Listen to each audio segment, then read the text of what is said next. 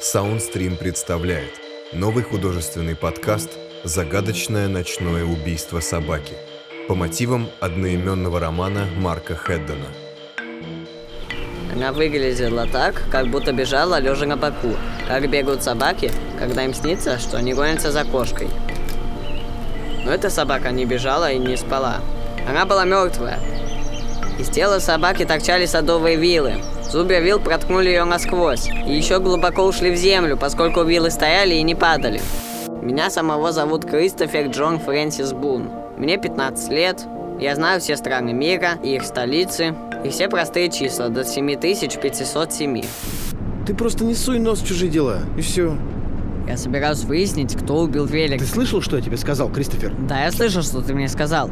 Но когда кого-то убивают, нужно выяснить, кто это сделал. Хватит! Я хочу знать, выяснит ли полиция, кто его убил, чтобы наказать этого Я человека. сказал, хватит, бога ради! Это детектив по убийству. Шивон сказала, что я должен написать такую книгу, которую стал бы читать я сам. Я никогда не лгу. Мать говорила это потому, что я хороший человек. Но это совсем не потому, что я хороший человек. Я просто не могу лгать. Когда спал, мне приснился один из моих любимых снов. В этом сне почти все люди на Земле мертвы, потому что заразились вирусом. У моего сна бывают разные вариации. И в каких-то вариациях вирус заставляет людей разбиваться на машинах.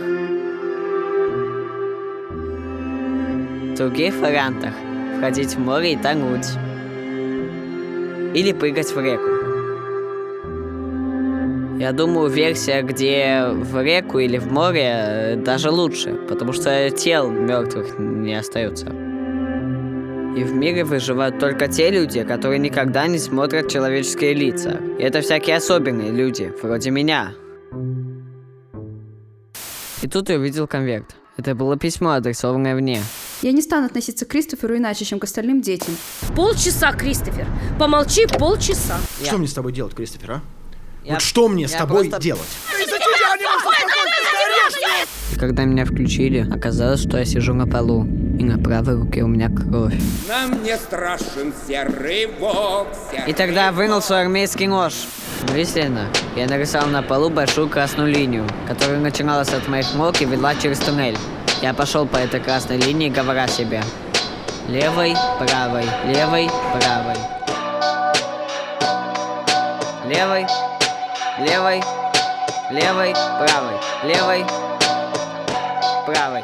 Слушайте подкаст «Загадочное ночное убийство собаки» в мобильном приложении Soundstream на сайте serial.audio и на других подкаст-платформах.